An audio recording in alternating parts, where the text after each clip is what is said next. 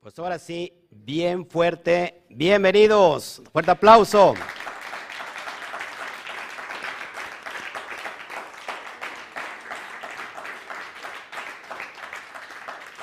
¿Estamos muy felices? Sí, sí. ¿Estamos muy contentos? Sí, sí. Bueno, saludamos a todos los que están entrando ya a este, esta charla, esta plática, este estudio. Bienvenidos de todas partes del mundo, Estados Unidos, México, Centroamérica, eh, Iberoamérica, Europa y hasta Israel. Y fuerte aplauso, fuerte aplauso.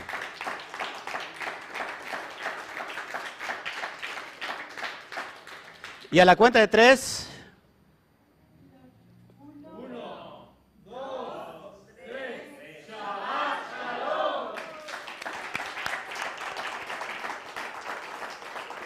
Shabbat Shalom. Bueno, mis amados, hoy tenemos un estudio, una delicia de estudio. Es muy breve, pero creo que es muy directo para que sea muy práctico en nuestra vida. ¿Qué es lo que vamos a ver, amados hermanos? Las midot. ¿Qué son las midot? Bueno, se traduce como medidas. Estas medidas son las cualidades divinas, emotivas del alma. Dentro del alma tenemos emociones y creo que es el, centro neurálgico del hombre, porque si éste sabe cómo manejar las emociones, puede manejar cualquier cosa, hasta su esposa, o hasta su esposo. Y vamos a hablar del Serampín. ¿Qué es Serampín? El rostro pequeño está por supuesto abajo del rostro grande, Arihampín, que es el rostro grande. Estamos hablando de la tríada elevada, que es eh, Keter, y puedo añadir ahí Geset y Jotma, o Jotma, perdón, y, y Jotma y Binah. Y abajo tenemos de esta, de lo elevado de Atzilut, tenemos lo que comprendemos, amados hermanos, como Serampín. Serampín, el rostro pequeño, comprende seis emociones que van desde Geset, desde la bondad, hasta Yesod, hasta el fundamento. Y vamos a mirar a través de esta porción que nos va a enseñar cómo conectar, ojo aquí, Serampín con Malhut. Es decir, va a haber una unión, un yihud, una unidad entre las emociones con el, el yo que de alguna manera se exporta, con el yo que tiene relación con lo externo, con lo material. Y creo que ahí va a radicar eh, esta charla para entender cómo producir en nosotros la paz, el shalom. Shalom tiene que ver con estar completo. Y si yo estoy completo, comprendiendo mis cualidades emotivas, entonces puedo estar en paz con todo el mundo, con mi exterior. Y la importancia es trascender hacia los estados del el razonamiento elevado, que es la conciencia. Y lo vamos a estar estudiando un poquito conforme avancemos. ¿Le interesa el tema? Así que es muy importante porque creo que todos estamos fluctuando y si nosotros no nos encontramos a nosotros mismos, no encontramos a Shem. ¿Cómo encontramos a Dios? Encontrándonos a nosotros mismos. La idea no está fuera, la idea está dentro. No es exteriorizar porque de acuerdo a los últimos tiempos la humanidad ha exteriorizado completamente y piensa que el conocimiento está externo. Lo que nos hace falta es interiorizar. Cuando interiorizamos, encontramos un tremendo eh, mundo de información que todavía no se revela. Así que cuando encontramos información para revelarla, eso se comprende como luz, como or. ¿Qué es la luz? Información revelada. Ahora mismo lo que está pasando en estos últimos tiempos es que la humanidad está, o la Tierra está recibiendo mucha energía, más de lo que en otros tiempos. ¿Qué significa esto? Que al, haber mucha energía, entonces se nos da la capacidad también de elevar nuestra conciencia. Ahora, hay dos pasos aquí. O elevamos nuestra conciencia, la activamos y nos abrimos a un mundo consciente, o damos el salto para atrás. Porque ¿cómo es posible que después de una pandemia, que de hecho todavía ni siquiera hemos salido, tenemos dos años y, cacho, ¿cómo es posible que terminando un periodo largo de pandemia inicie una guerra? ¿No? Y, hoy, por ejemplo, en nuestra nación vemos más crímenes, más desapariciones, más sangre, las, mujeres quemando, quemándolas, en Estados Unidos tiroteos constantes. Entonces yo pregunto, ¿cómo es posible que después de un estado donde se está recibiendo energía para dar el salto cuántico de elevar la conciencia a nivel masivo, hay otras personas que hacen todo lo contrario, porque este es, este es el, el efecto que puede causar. Entonces estamos aquí para entender, número uno, la luz divina. ¿Qué es la luz divina? Información que nos viene de los extractos de los mundos superiores. Y esta luz es para aclararnos. Número uno, al alma, a mi conciencia, para entender quién soy. Y después saber quién soy, aceptarme como soy. Y entonces tener una relación de éxito con mi entorno. Así que encontrándome, en ese sentido encuentro a Shem. Y cuando yo me encuentro, estoy poniendo por práctica todos los códigos. ¿Qué son los códigos? Pues son candados que resguardan algo y que cuando tú los abres, ese algo brinca y que es luz para alumbrarte. Este es el tiempo de romper muchas clipot, de muchas cáscaras. Cuando rompemos cáscaras, extraemos también lo que están reteniendo esas cáscaras. ¿Qué es lo que retienen? Luz, oro. Y vamos a hablar del remes, de la gematría, porque me encanta hablar de los sentidos que están ocultos. Una persona que estudia Torah, que estudia los códigos de la Torah, mira más allá de lo material. Usted está viendo hoy una mesa. El que está abierto al mundo espiritual no ve una mesa. Ve qué hay detrás o debajo de esa mesa. Por eso tenemos que entender todos los sentidos. Una mesa, eh, shulham, que en hebreo es mesa, viene de la misma eh, raíz hebrea de shaliach. ¿Qué es shaliach? Un enviado. Así que cuando nosotros en la mesa, todas las familias que entienden los códigos místicos, en la, mesa no es solamente un artefacto que sirve para poner ¿no? Este, diversos alimentos. La mesa es un shalía, donde el Eterno envía provisión. Por eso, muchas familias que entienden los códigos, en la mesa no se habla de chismes, porque contaminamos al shalía. En la mesa no se habla de cosas negativas, porque estamos contaminando al shalía. Por eso, las familias que conocen los códigos de la Torah no oran por los alimentos que están en la mesa. Ojo, oran por la provisión que dio la tierra y que hoy están bendiciendo esa provisión del fruto de la tierra, del fruto de la vid, ¿verdad? Y van y vamos a comer para alimentar el cuerpo. Y bendecimos al enviado. ¿Quién es el enviado? la mesa, por el medio por el cual el Eterno envía la provisión para nosotros. Ahora, un, místico ve más allá. El místico no come para alimentar el cuerpo. El místico come para que tenga más fuerza el alma para seguir sirviendo a Hashem. ¿Se dan cuenta qué tremendo es esto? Así que muchos de nosotros nos enfocamos a lo que vemos. El místico, el estudioso de la Torah, mira más allá de lo que ve.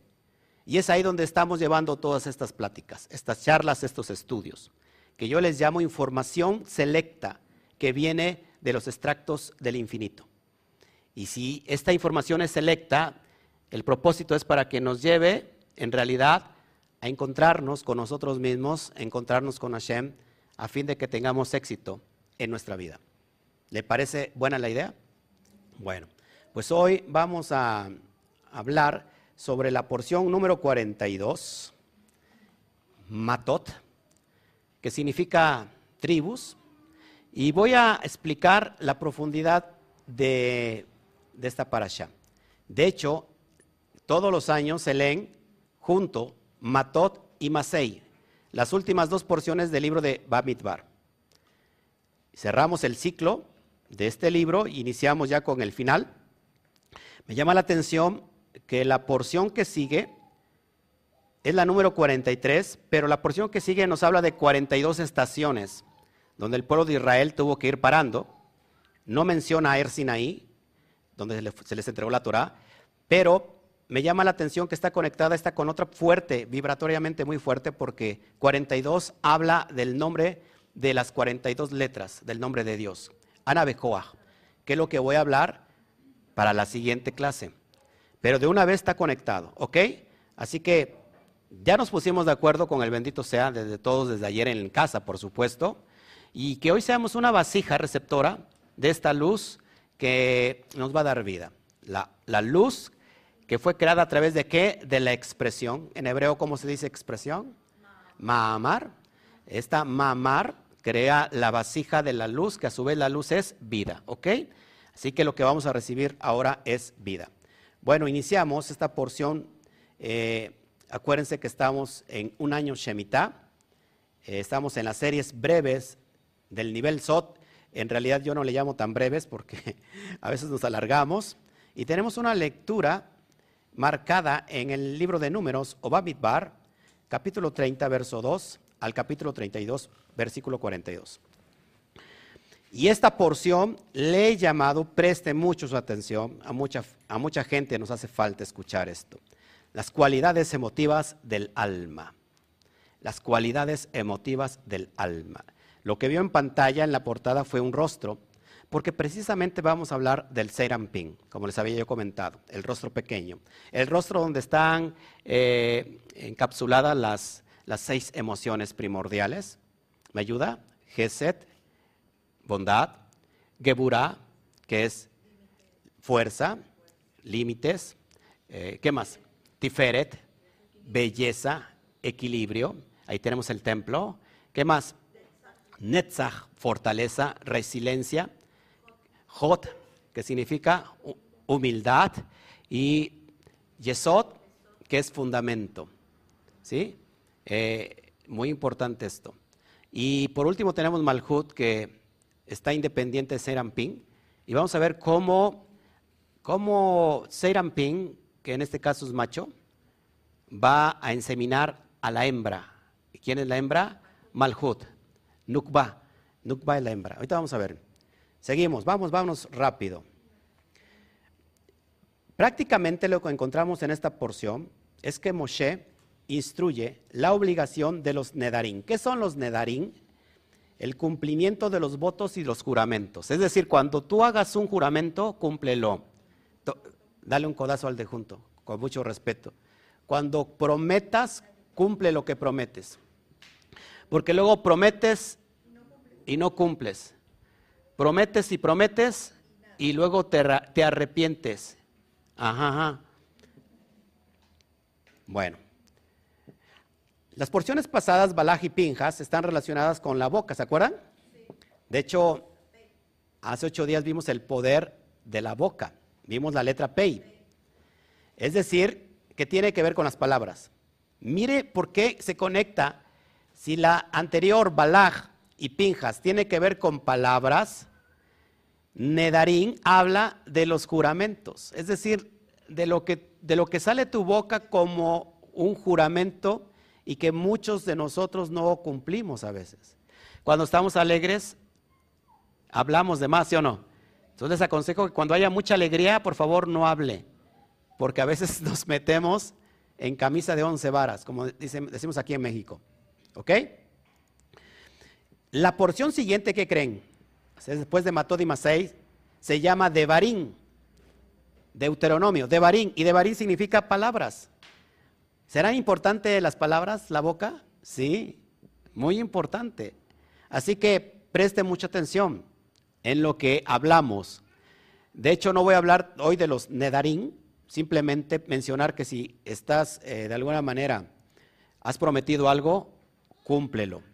A veces cuesta trabajo, pero eso nos va a enseñar que para la otra no hablemos a la ligera. Y le voy a enseñar cómo corregir esas emociones a través de la, de la gráfica del cerebro para que miremos de una manera objetiva cómo estamos nosotros actuando, a veces sin querer. ¿Ok? Entonces, si ya prometiste algo, por favor cúmplelo. ¿Te parece? Bueno, y, puedo traer esta frase que me encanta, me encanta, y dice, no podemos pretender conquistar nuestra tierra prometida cuando no hemos conquistado nuestra propia lengua. One more time. Escúchalo.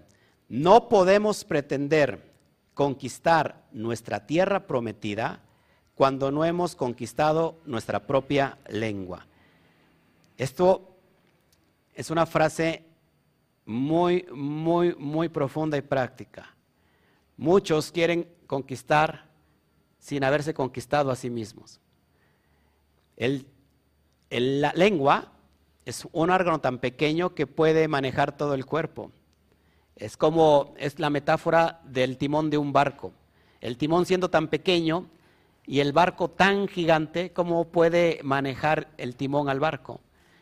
Es una metáfora, que este órgano tan pequeño como la lengua pueda ser dominada. ¿Estás de acuerdo conmigo? Si dominamos la lengua, si conquistamos nuestra lengua, podemos conquistar todo, hasta nuestra tierra prometida. ¿Ok? Vamos.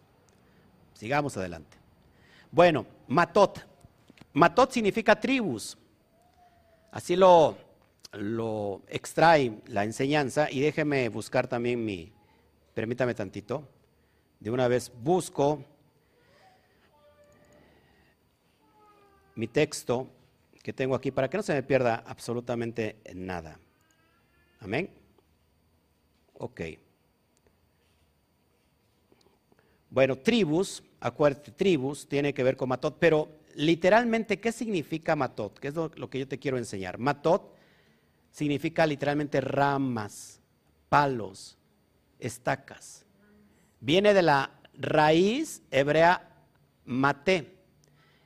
Y en Shemot 4.2, que es el relato de la zarza ardiente, acuérdate que Moshe Rabenu tiene un contacto con Hashem, manifestado en fuego, en Esh. Y en el relato le preguntan, ¿qué tienes en tu mano? Y él contesta, una vara. Preste mucha atención. Vara en hebreo es la palabra mate. Mentet hei. Que se traduce mate como palo, como vara, como bastón. Ojo aquí, porque ya estamos empezando a abrir secretos profundos. Con Mate, con Vara, Moshe Rabenu empezó el ciclo de las plagas, levantando una serpiente, convirtiendo la vara en una serpiente, y a su vez los brujos de Faraón, de Paró, también en sus varas convirtieron una serpiente, pero ¿qué pasó con la serpiente de Moshe? Tragó. Tocó también las aguas del Nilo y se convirtieron en sangre. Esa vara es algo poderoso y sobrenatural que te voy a enseñar. Todos podemos tener la vara. Sí. Mira, el gran poder de Moshe cuando se encontró frente al Yan, al mar. Usó la vara, levantó la, vara porque en la vara hay 72 nombres de Dios. 72 nombres poderosos de Hashem que después vamos a meternos a esa energía. Así que la vara es una alusión a un código muy poderoso. ¿Cuál es esta vara? Mate, se las voy a enseñar. ¿Ok? Porque matot viene de mate, de vara, de palo. Así que si nosotros somos tribus, prácticamente somos varas vivientes. Gracias por la hermana que me dijo amén allá, pero los demás son ni estacas son. Somos varas vivientes. La idea es que se lo crea. Y vamos a desprender esos códigos para que vaya entendiéndolo. ¿Ok? ¿Quieren saber eso? ¿Sí o no? Bueno, no se pierda para el siguiente, la siguiente semana lo encriptado de estos códigos. ¿No es cierto? Vamos para allá. Vamos para allá para que vayamos entendiendo todo esto. ¿Ok? El palo de Moshe en realidad era una letra Zain. Diga conmigo, Zain. Y te voy a enseñar el poder de la Zain. la Zain, que en, eh, el, en el Aleph la pictografía de la Zain, ¿se acuerdan qué es? Un arado, que se traduce como una espada. Y el, ojo, ojo, ojo, pay attention. El libro de revelaciones menciona que de la boca de Yeshua salía una espada, una zain. Dice también el libro de Hebreos, si no mal recuerdo, cuando dice que la palabra es una espada de doble filo. Haciendo referencia nuevamente a qué? A la lengua, a la boca. Así que la boca, que es pei, tiene una lengua que produce sonidos, produce golpeteos para crear. Así que la letra Sain es una arma, diga conmigo una arma. Es una espada.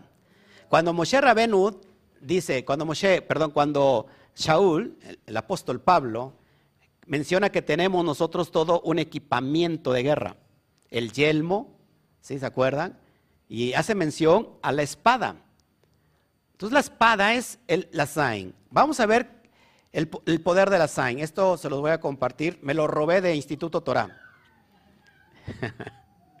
me, me, lo robé de las clases que doy el miércoles. A ver si no se me sienten los, los, los los hermanos del miércoles. Mate tiene una gematría de 54. Ojo, aquí viene lo poderoso, amados hermanos. No se me duerma, por favor, pay attention. Mate tiene una gematría de 54. La gematría, Catán, ¿qué es gematría Catán? La gematría pequeña, es decir, la suma del resultado 54, 5 más 4 igual a 9. Ahora, ojo aquí, ¿por qué Mate es poderoso? ¿Por qué Mate? el palo es poderoso de, de Moshe Rabenu, porque nueve es el valor de la verdad. ¿Por qué el valor de la verdad? La palabra en hebreo emet para verdad tiene una gematría de 441. Cuando sumo el valor de 4, 4 más 1, que es la gematría Catán, me da exactamente igual a 9. Esto lo he enseñado una y otra vez y no me voy a, cansar de repetirlo. Cuando tú multiplicas 9 por cualquier cantidad, el resultado final cuando lo sumas te da a 9. No importa cuántos dígitos tenga, 9 por lo que tú quieras, por la cantidad que, ridícula que se te venga a la mente, cuando tú lo multiplicas por 9 y luego el resultado final lo sumas, te da exactamente igual a 9. ¿Qué significa que la verdad nunca cambia? Que la verdad no tiene variación, no tiene sombra de variación. Por ejemplo, rápido, 9 por, por 9, ¿cuánto es? ¿Ok? 9 por 9, 81. 8 más 1, 9. Así es el resultado. Ahora, ¿de dónde viene esta verdad? Si, esta, si esta arma la podemos tener nosotros, que es Mate, con valor 9, y que es alusión a la verdad, ¿de dónde viene esta verdad? Porque el Rebe, Yeshua, dijo, y conocerás la verdad, y la verdad os hará libres. Y, Poncio Pilatos le preguntó, ¿y qué es la verdad? Y creo que qué bueno que no se lo explicó porque no lo iba a entender. La verdad la tiene un solo ser. No tiene nadie la verdad, ni yo tengo la verdad. Estamos en camino y en busca de la verdad, eso es cierto, es correcto. Pero alguien que diga que tiene la verdad, salga de ahí, corra de ahí, porque esa persona ya se cree Dios, o esa ideología, o esa doctrina, o esa religión se cree Dios. La, verdad la tiene Hashem. Ahora, ¿de dónde viene esta verdad? Ahí viene lo poderoso. Del Ein Sof. Ein. ¿Qué significa Ein Sof? El infinito. Es, el, absolutamente todo y la paradoja de absolutamente nada. El Ein Sof. Ein que lo llamamos como el poderoso de donde viene toda esta dimensión, que es el infinito, tiene un valor en gematría de 207. Cuando nuevamente hago el ejercicio de la gematría Catán, me da el valor de 9. ¿De dónde viene la verdad? ¿De dónde viene la verdad? Del infinito. Ojo, ojo. ¿Qué más? Bueno, hay un hombre elevado que tiene que ver con Keter, y es el nombre con que se le presenta a Moshe Rabenu. Moshe le dice, ¿de parte de quién voy a ir a presentarme a tu pueblo y a, Faraón? Diles que vas de parte de Eye Asher Eye. Yo seré el que seré. La palabra Eye en su gematría tiene 21, vale 21. Cuando lo elevo al cuadrado, porque acuérdate que dijo Eye, Asher, Eye, 21 por 21 me da exactamente igual a 441, el valor de Emet. Hago el ejercicio de Gematría Catán, 4 más 4 más 1, y el resultado es exactamente el 9. ¿De dónde viene esta verdad de la Insof? ¿De dónde viene de este nombre elevado que es el 9? Pero, ¿qué crees? Dentro de esto hay un secreto. Diga conmigo secreto. La palabra aramea ras, que lleva la palabra reish sein, tiene un valor exactamente de 207. Lo mismo, 2 más 0 más 7 me da igual a 9. ¿Cuál es el secreto? Que todo esto funciona a través de la energía de la electricidad. Todos nosotros somos energía, todos nosotros. Podemos fluctuar entre energía negativa y positiva porque son dos polos, pero somos energía. ¿Sí? Somos electricidad, somos corriente, algunos más que otros, pero somos corriente. La palabra para electricidad es en hebreo hashmal. Hashmal tiene un valor en gematría de 378. Het Shin Men Lamet, 378. Cuando yo sumo 3 más 7 más 8, me da igual a 18. Haciendo exactamente el mismo ejercicio, sumando el resultado, 8 más 1 me da igual a 9.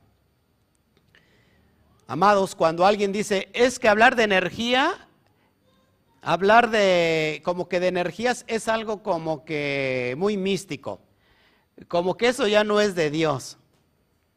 Y yo tengo miedo, pues déjame decirte que la energía viene de un solo lado, del Ein Sof, a través de la electricidad. Nueve. Nueve tiene exactamente el valor del Ein Sof. ¿Quieren más? ¿Qué produce esta energía? Ahorita, ¿qué? Luz. Ok. Y esta energía, que este rayo que está cayendo ahí sobre, bueno, no digo sobre quién, pero está cayendo sobre alguien, produce luz. La palabra en hebreo or, aleph, resh, suma igual a 207. 207 más, haciendo la suma, Catán, la gematría Catán me da igual a 9. La luz es la verdad. Así que ya están entendiendo que cuando el rey Yeshua dijo, y conocerás la verdad, y la verdad los hará libres, ¿qué es la verdad? La luz. La luz primigenia que se crea en Génesis, en la primera expresión de, de, de Hashem. Bayomer Elohim, Yehior, Beyehior. Y dijo Dios, dijo Elohim, sea la luz. Y esa expresión, esa mamar, creó la or, lo que comprendemos como or aganus. ¿Qué es or aganus? La luz que está escondida. ¿Para quién? Para los justos. Espero, y hoy la estamos abriendo. Eso es conocer la verdad, conocer la luz, del, donde, por el cual proviene todo, todas las cosas. Isaías 43, si no mal recuerdo, dice aquí que yo hice lo bueno e hice la maldad. Todo proviene del, infinito, del Padre, del Ein Sof. Todo viene. No hay una fuerza mayor que el Ein Sof. ¿Estás de acuerdo conmigo? Entonces cuando tú crees en el diablo, estás siendo politeísta, porque estás creyendo en dos dioses. En un Dios que gobierna el mundo, pero que este Dios tiene que pelear con el diablo porque no lo deja. ¿Qué clase de Dios sería? No, Satán es un adjetivo, adversario. Y el ángel de la muerte, en todo caso, trabaja para Shem. ¿Se acuerdan que hubo, amados hermanos, sobre sobre el primer rey de Israel, Shaul, le fue enviado un espíritu de maldad, un espíritu que lo atormentaba. ¿Por quién le fue enviado? Por el Eterno. Así que, amados hermanos, cuando nosotros estamos y vamos hacia la verdad, tenemos que quitarnos todos los pensamientos preconcebidos aquí en esta caja que nos dio la religión. La conciencia ved, la conciencia que está partida, la dualidad. Diablo, Dios, diablo.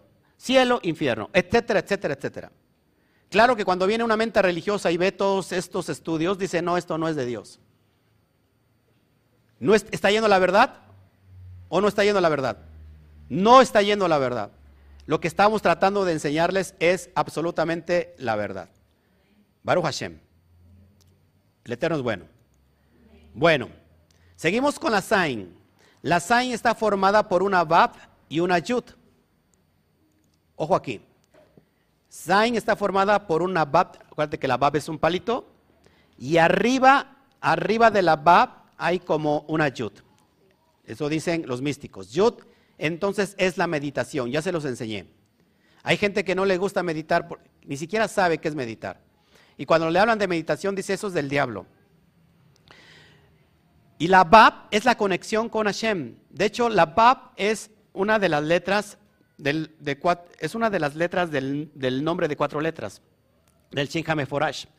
Y Bab, ¿dónde está colocado en el árbol de la vida? ¿Se acuerdan?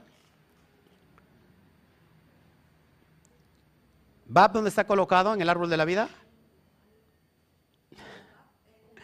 En Serampín, en las, seis emanaciones, eh, en las seis emociones. Y la última Hei está conectada con Malhut. Ojo aquí. Entonces, ¿cómo si Bab es la conexión y Bab representa al hombre? ¿Se acuerdan que tiene el valor 6?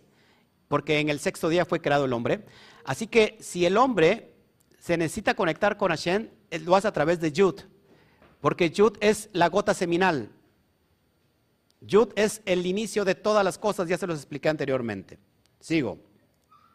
Yud es la gota, la semilla divina que insemina con veraja, con bendición al hombre, para comprender los secretos de la Torah.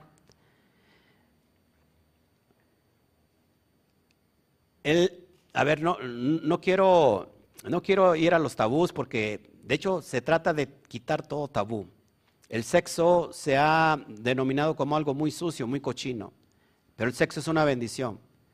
El sexo es la parte creativa de cómo trabaja Hashem. ¿Por qué?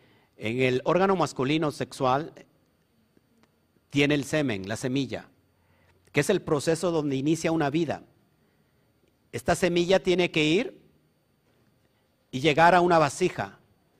Esta vasija es el útero femenino, por el cual llega un proceso de nueve meses para que se vaya formando la vida y después de ese proceso venga a exteriorizarse a la materia. Así que, amados hermanos, así funcionan todas las cosas en el universo. El dar y el recibir. La luz y la vasija. Hembra y macho. Todo es... Hoy estamos en, por ejemplo, el día es macho. Al ratito lo que viene es hembra, la noche. Si llueve, que va a llover al ratito, y me voy a apurar, lo que llueve es macho, y, la tierra es la hembra que está recibiendo esa semilla, esa inseminación. Ojo, es muy poderoso esto. Así que, amados, la yud es la gota seminal de Hashem, metafóricamente, que va a producir qué? Vida. ¿Qué produce en nosotros? Comprender los secretos de la Torah. Esto es algo muy profundo. Yesod por ejemplo, toda la acumulación de los mundos superiores, desde el Keter, se acumulan en dónde? En Yesod. Yesod está comprendido como el órgano sexual masculino, porque está ahí eh, de alguna manera eh, resguardando todo lo, lo, bueno y lo poderoso de los mundos superiores, ¿no? Es la semilla en potencia. Ahora, el último paso de que, de que todas estas bendiciones vengan a la, a la materia es Yesod. ¿Está de acuerdo conmigo? Ahora, Yesod al revés, al revés suena Sot Yud, es decir, el secreto de la Yud. Entonces en Yesod tenemos el secreto de la Yud. ¿Cuál es el secreto de la Yud? Présteme atención. La meditación. Y te voy a, ratito a presentar un esquema sobre el cerebro para que puedas entender esta situación. ¿Estás de acuerdo conmigo? Seguimos avanzando. Entonces, el secreto de la yud en realidad sería el secreto de la gota. Todo inicia con un punto. Se los expliqué. De toda, de toda la extracción que tuvo Hashem del Sinsum para crear, tuvo que extraerse a sí mismo para empezar a llenar, a crear. Y todo inicia con un puntito. En un macro blanco, es decir, eh, en un macrocosmos todo blanco, inicia todo con un puntito.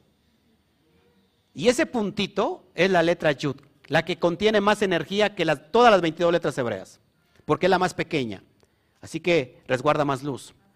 Ojo, muy importante esto. Así que esta, esta gota, este punto es el inicio de todo.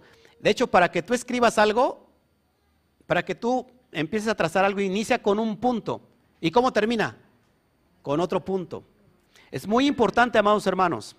Entonces el secreto el secreto de la yud en realidad es el, secreto de la gota, de la gota seminal de Hashem para producir. ¿Estás entendiendo todo el proceso de, la Sain? Es poderoso, ya me voy a apurar. Así ahí tiene la letra Sain, haciendo la alusión de un hombre, y sobre ese hombre está la Yud, que es, ¿qué es la qué? La meditación. ¿Están entendidos hasta aquí, amados? ¿Sí o no? ¿Preguntas hasta aquí? Todavía no llego a lo, a lo fuerte, a lo interesante, para que vayan entendiendo el poder de lo, que te, de lo que te quiero dar, de lo que te quiero explicar. ¿Preguntas hasta aquí? ¿Estamos bien? Ok. ¿Entendieron entonces el poder de la letra Zain? Que se vuelve una arma en las manos de un justo. Y el justo es aquel que abre los secretos de la Torah el que está comprendiendo el mundo del universo, de cómo funciona la verdad, la realidad de las cosas. Que no se, que no se fija solamente, no se limita a, la, a lo que ve materialmente, sino que hay detrás de la materia. ¿Estás conmigo? Así que todos tenemos ese poder, todos. Bueno, sigo.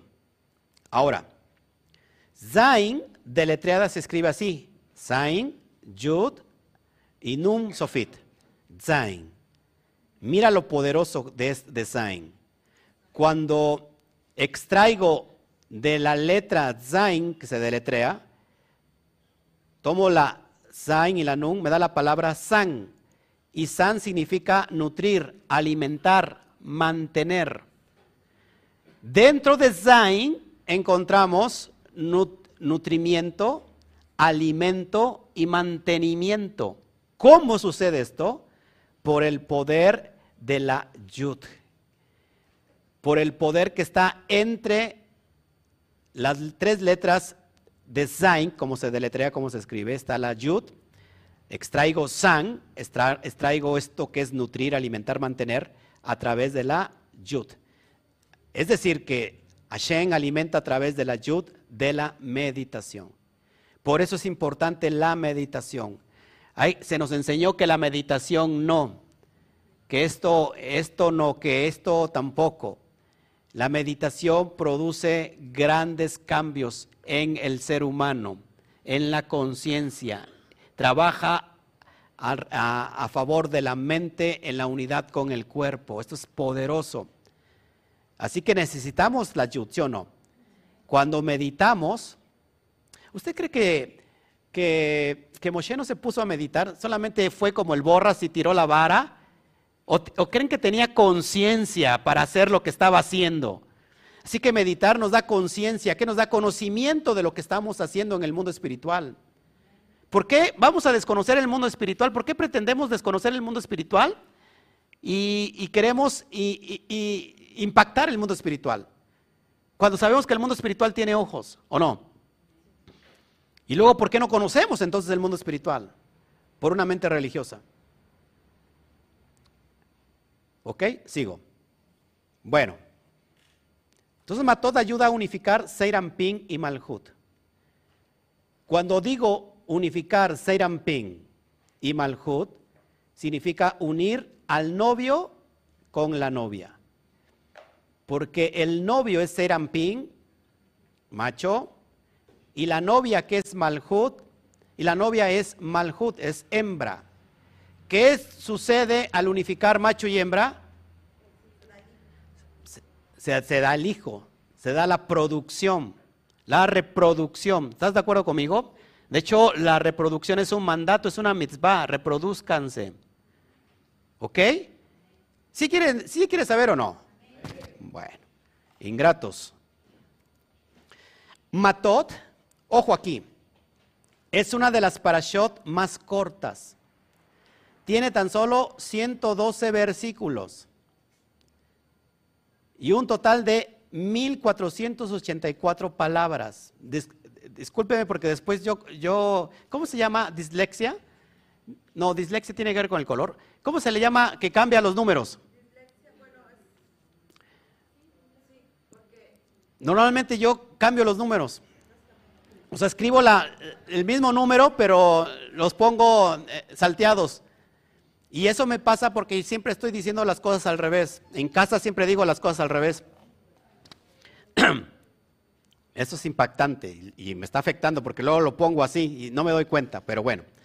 Entonces Matot tiene 112 versículos y 1484 palabras. Usted dice, ¿y a mí qué me interesa? Bueno, te tiene que interesar porque estamos hablando de la unidad de Ping con Malhut. Y ahorita vamos a explicarlo prácticamente cómo funciona en nuestro sistema. Por ejemplo, la palabra ani, yud kei bat kei, aparece exactamente 112 veces en la Torah. 112 veces en la Torah. Esto es impresionante porque, perdón, ¿está diciendo algo, hija? Ani significa yo. Yo soy. Yuhe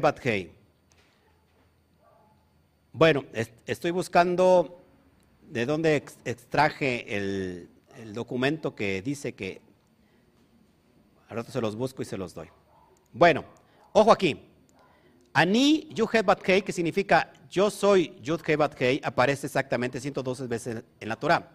La palabra Eye en alusión a la Sefirá de Keter, que vale 21, como ya lo vimos, uniendo a Yud Hei que representa a Tiferet y Serampin, vale 26. Cuando yo sumo, ah, y aparte, Adonai, haciendo la alusión a la Sefirá de Malhut, vale 65. Cuando yo sumo 21 de Ye, 26 de Yuhet Bathei más 65 de Adonai, me da el, resultado final de 112. En alusión a los, los versos de esta porción. ¿Estamos entendiendo? Ok. Bueno, ahorita viene lo interesante. Sigo. Yuhebat Hei, en este caso, haciendo alusión a Jotma, porque cada sefirá tiene un nombre un nombre de Dios, por eso lo estoy haciendo en esa alusión. Ya después vamos a meternos eh, en esas dimensiones. Y Elohim, que tiene que ver con Binah, bueno, entonces sumo 26 de Yuhe Hei más Elohim, que es 86, exactamente me da igual a 112. En alusión a los versos. ¿Cómo? ¿Ustedes creen que esto sea casualidad? No, ¿verdad? Yo creo que está premeditado, divinamente premeditado. Sigo. Ping y Malhut en unidad producen Shalom. Y este se los voy a explicar por qué. Cuando nosotros unimos Ping con Malhut, nos da Shalom. ¿Cuántos anhelan el Shalom? ¿Cuántos anhelan la paz? El hombre que ha encontrado la paz ha encontrado todo. Ahora, se los voy a explicar con bolitas y palitos cómo funciona esto. Sigo. Lo que tienes en pantalla es el rostro de Serampín que comprende, una vez más, Jotma, Geburah, Tiferet, Nexat, Jot y Yesod. Ahora, abajo de Yesod, estas seis, Jotma, Geburah, Tiferet, Netzat, Jot, Yesod, es Serampín. Por eso ves un rostro ahí. Cuando se unifica a la tierra, que es Malhut, produce Shalom. Y te lo voy a explicar. Presta mucha tu atención. La gematría Atbash, voy a hablar de diferentes gematrías hoy.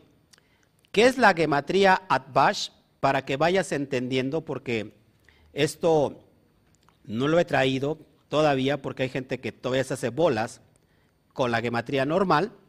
La gematría Atbash es un método muy común de cifrado, es decir, criptografía del alfabeto hebreo.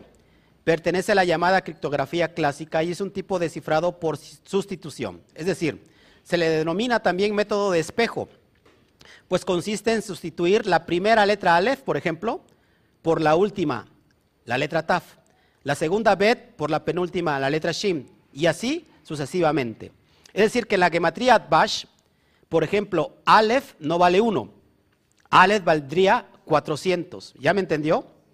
Bueno, esa es la gematría Atbash.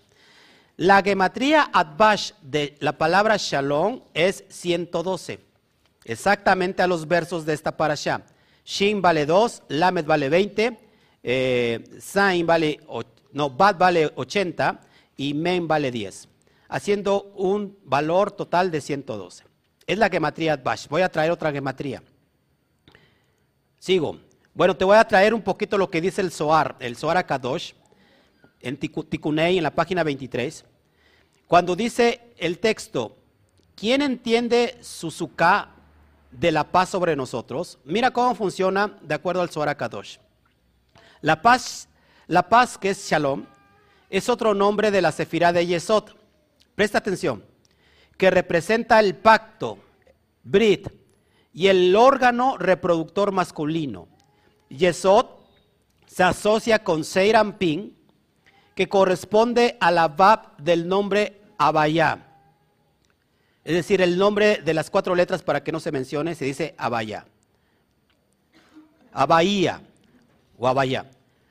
La Sukkah que en su forma más elevada representa la fuente de todas las almas, representa la sefirá de Malhut, asociada a la Hei final del nombre Abayá. La Zuka de la paz entonces representa la unión de Serampín y Malhut en los reinos espirituales superiores. Te lo traduzco toda esta información. Y para eso voy a traer la información del cerebro. ¿Estás de acuerdo conmigo o no? Pay attention. El cerebro triuno, como hasta el día de hoy se ha de alguna manera identificado, hay tres cerebros dentro del mismo cerebro. La parte verde se conoce como el cerebro reptiliano. Ahí están todas esas cuestiones, amados hermanos, de de alguna manera de los instintos, el cerebro instintivo. Después tenemos la zona roja como el cerebro emocional, todas las emociones. Y hasta arriba, en el neocórtex, tenemos el cerebro racional. Ojo aquí. Si te das cuenta, la ciencia no se pelea con lo que estamos nosotros hoy descubriendo, del nivel de las tres almas. El alma nefesh en realidad viene siendo el cerebro reptiliano. Porque la persona que solamente está delimitada en el alma nefesh vive por los instintos. Vive solamente por como reacciona un animal, por instinto. ¿Sí está de acuerdo conmigo? De acuerdo solamente a suplir sus necesidades físicas básicas. Ese es el cerebro, reptiliano. Después tenemos el cerebro emocional. Ahí está el alma ruach. Exactamente, amados hermanos, el alma donde están las emociones. Muy importante esto. Y la parte del cerebro neocórtex, la parte que está hasta arriba, que es el cerebro racional, donde está el lenguaje, ahí, ahí tenemos el alma neshama, el alma elevada. Cuando nosotros, amados, entendemos el sistema de cómo funciona nuestro cerebro y cómo este de alguna manera se refleja en nuestro cuerpo, te voy a enseñar otra diapositiva para que me vayas entendiendo. Bueno, ahí tenemos la, la glándula pineal. La glándula pineal, amados hermanos, que está exactamente en el centro del cerebro, está haciendo alusión, amados, al cerebro emocional. La glándula pineal que es el tamaño de un arroz y que el filósofo Descartes, filósofo francés, decía que eh, la glándula pineal es el asiento del alma. Es decir, donde se sienta el alma para delegar cómo la mente y el cuerpo tienen una relación perfecta. Si te das cuenta, amados hermanos, en, en la glándula pineal se le conoce como el tercer ojo. Se le denomina lo que podemos ver en el mundo espiritual. Y explicaba antes de iniciar la charla que aquí está la conexión con los mundos superiores. En la glándula pineal, que tiene, que que ver con esta dimensión poderosa, de escuchar la voz de Hashem, aquí viene el sexto sentido, que supuestamente solamente lo tienen las mujeres, pero en realidad lo tenemos todos. Las mujeres lo tienen más desarrollados, por supuesto. Aquí es la parte donde nosotros vemos el mundo espiritual. Ya lo dice, por ejemplo, que la ciencia lógica no cree en esto, eh, pero Descartes ya, ya alucinaba un poquito en, esta dimensión que era el asiento del alma. Aquí vemos los sueños. De hecho, se encuentra que gráficamente tienen los conos y los bastones que contienen los ojos físicos. La glándula pineal. Y la glándula pineal, que, en realidad, amados hermanos, es esta que está aquí abajo, ¿eh? abajo de la amarillita, la chiquitita. Ok, ahora, ¿dónde se encuentra el centro el centro, amados, escúcheme, ¿dónde se encuentra el centro de Serampín? En Tiferet. En Tiferet. Tiferet es en la alusión del corazón. El templo del hombre es el corazón. De hecho, el corazón tiene más energía que el cerebro mismo. Ahora, en el corazón, que tiene que ver en el nivel del ruach, donde están las emociones, es donde está nuestro templo. Por eso el libro de revelaciones hace mención que los 24 ancianos se postran delante de la presencia. Y los 24 ancianos son las 24 costillas que tiene el ser humano resguardando el corazón, resguardando el templo. Así que en el templo es donde podemos atravesar el velo que es el Dad, el velo que conduce al lugar santísimo, del lugar santo al lugar santísimo que es el Dad, que es el Dad, el conocimiento, la sefirá que emerge de la unidad de Jodma y de Binah. Y que precisamente el preámbulo está en el centro que es Tiferet, en el centro de Serampín. Cuando nosotros activamos el Dad, ¿qué significa Dad? Conciencia. ¿Qué significa conciencia? Conocimiento. Cuando nosotros damos el salto cuántico, amados hermanos, estamos fusionando las emociones al cerebro, al cerebro racional. Es decir, estamos dominando nuestras emociones. Por eso es mucho mejor inteligencia emocional que coeficiente intelectual. Ya hace un rato lo explicaba. ¿Cómo funciona prácticamente para que puedas entender el cerebro? En un ejemplo, mira cómo funcionan a la vez estos tres niveles, cerebro reptiliano, emocional y humano. Cuando un perro te, va, te sale en la calle y te empieza a corretear, actúa de forma instantánea el cerebro reptiliano. ¿Por qué? Porque está la supervivencia. ¿Cómo, ¿Qué pasa? Uno empieza a correr. Después viene, se activa el cerebro emocional. Es decir, la sensación, la emoción que, que me da, ¿qué te da cuando te está persiguiendo un perro? Te da miedo. Ahí está. Y la tercera, que es la parte racional, buscas dónde resguardarte para que ese perro no te haga daño. Ahí está funcionando. ¿Te das cuenta cómo es una función activa? Ahora, lo que yo te estoy enseñando de todo esto es que cuando Seiran Ping está completamente equilibrado a través de Tiferet, no tenemos que equilibrar la triada de arriba. No tenemos que equilibrar Keter, Jotma y porque esos son mundos superiores. Esos ya están equilibrados. Lo que nos tenemos que equilibrar son nuestras emociones. Cuando yo equilibrio mi, bondad, mi fuerza, mi belleza, mi resiliencia, mi humildad, con mi fundamentación, estoy dominando mis emociones.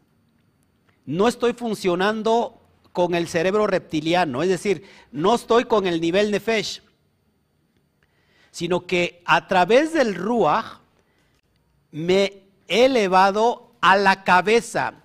La cabeza tiene que ver con Israel.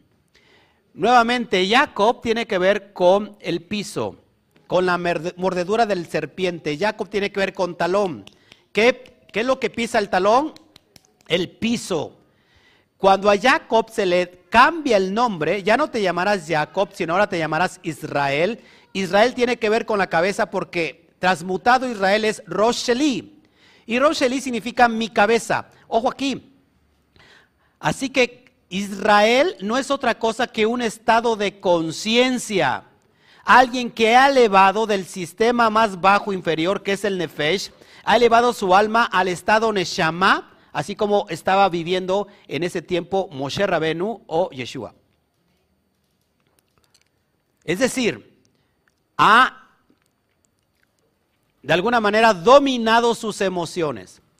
¿Qué pasa? Que cuando nosotros no dominamos las emociones, entramos en el cerebro reptiliano, actuamos por instinto y después pensamos. Y vienen las consecuencias. ¿Qué es lo que tenemos que hacer? Primero, pensar, razonar y después actuar.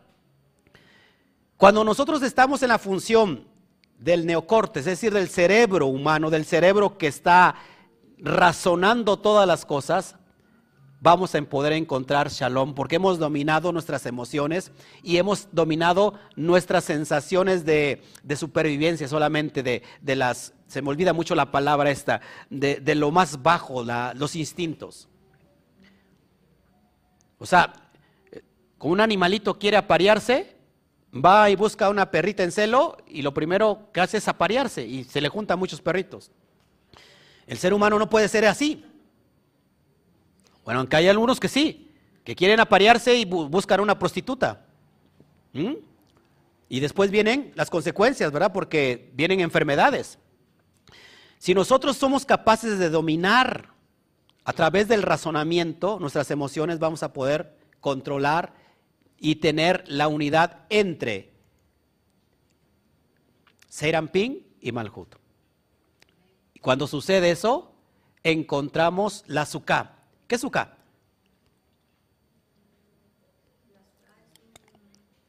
Una enramada de Sukkot.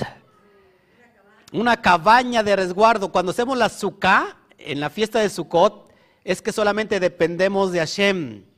No necesitamos otra cosa más que la dependencia de Hashem. Y esta dependencia de Hashem se produce en Malhut, dominando, uniéndose en Ampin con Malhut, para reproducir lo que ya está en los mundos superiores. Eso se llama Shalom. Ingratos. ¿Entendió? Ahora, volviendo al, al relato. 112. Las iniciales de Akadosh Baruju, ¿qué significa Akadosh Baruju? El santo bendito sea. Cuando yo junto las iniciales, me da exactamente Hei 5 Bet 2, Kuf 100 y Hei 5 me da exactamente 112. ¿Te das cuenta? Todo ¿Quiere más o ya se aburrió? Ya lo veo como aburrido. Su cerebro reptiliano ya está diciendo, tengo hambre, quiero comer, ya que se calle este pastor, ya se me cansaron las nachas. Por eso está como está, se está durmiendo porque su cerebro reptiliano le está diciendo, duérmete, reptil inmundo. Ya voy a terminar. Además, Matot está compuesto por 1484 palabras, ¿se acuerdan? Esta porción. Ahora, la expresión no hay sabiduría como la sabiduría de Eres Israel me da un valor de 1484. Necesitamos la sabiduría de Eres Israel. ¿Qué es e-, Eres Israel? La tierra de Israel. ¿Qué es Israel? La conciencia elevada.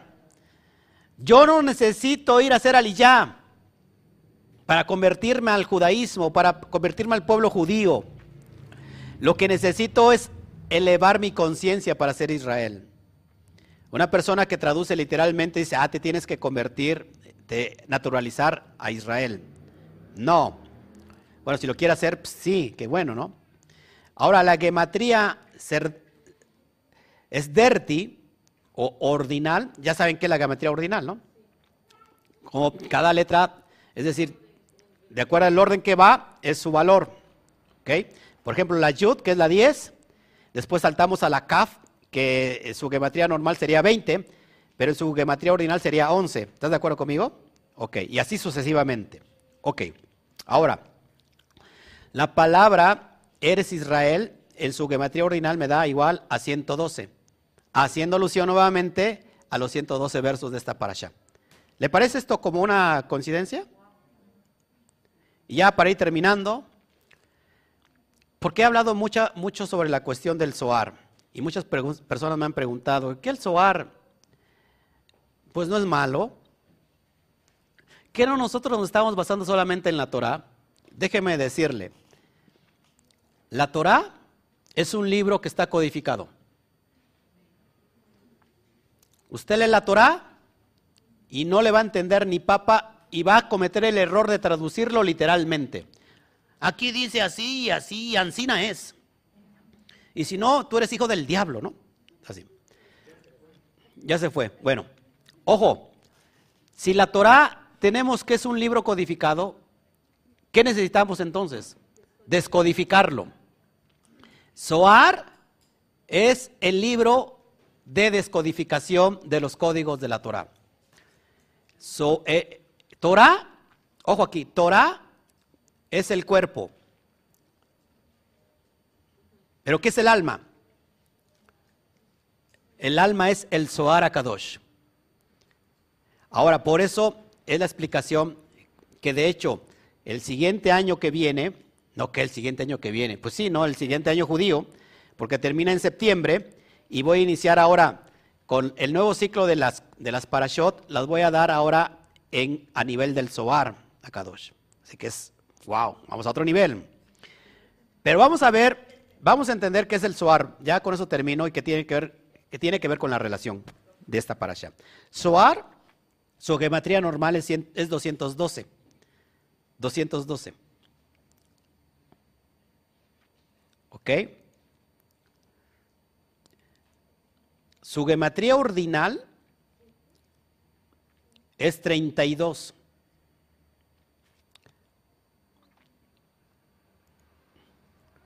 déjeme regresarme tantito.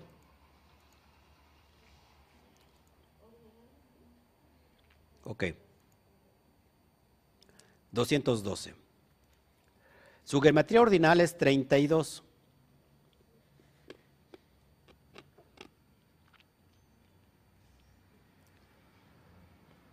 ¿Ya? Su geometría Bash, que ya lo expliqué, la geometría espejo, es 163. Entonces, ¿el Zohar qué es? Apúntelo, con eso termino. ¿Dónde se encuentra? ¿Y qué podemos hallar en él? Las personas que se han preguntado qué es el Zohar. Para empezar, el Zohar tú no lo buscas. El Zohar te busca a ti. El Zohar te, eh, te toca la puerta a ti. Tú no lo buscas. Es Él que te busca. Mire, Zohar es la luz. En hebreo, Jaor tiene exactamente el mismo valor que Zohar 212. ¿Qué es el Zohar? La luz. Esta luz, sí, porque de hecho se llama el resplandor. Resplandor se traduce como Zohar. Zohar es resplandor. ¿Resplandor de qué? Pues de la luz. Y esta luz se halla donde? En el corazón. Leb tiene exactamente la misma gematría ordinal de Zohar que es 32. ¿Dónde se halla? En Tiferet. ¿Y dónde encontramos el Zohar? ¿Qué es el Zohar? Es aguas de vida. La palabra hebrea Ma'in tiene exactamente el mismo valor Adbash de Zohar 163. Esto es el Zohar, amados, por el cual se requiere de, un, de una conciencia muy elevada para poder entender el Zohar. Si no, vas a decir, ¿qué cosa es esto? ¿Eh? ¿Qué cosa es esto? Otros dos años. Y Baruch Hashem, he terminado con esta porción. Den un fuerte aplauso, por favor.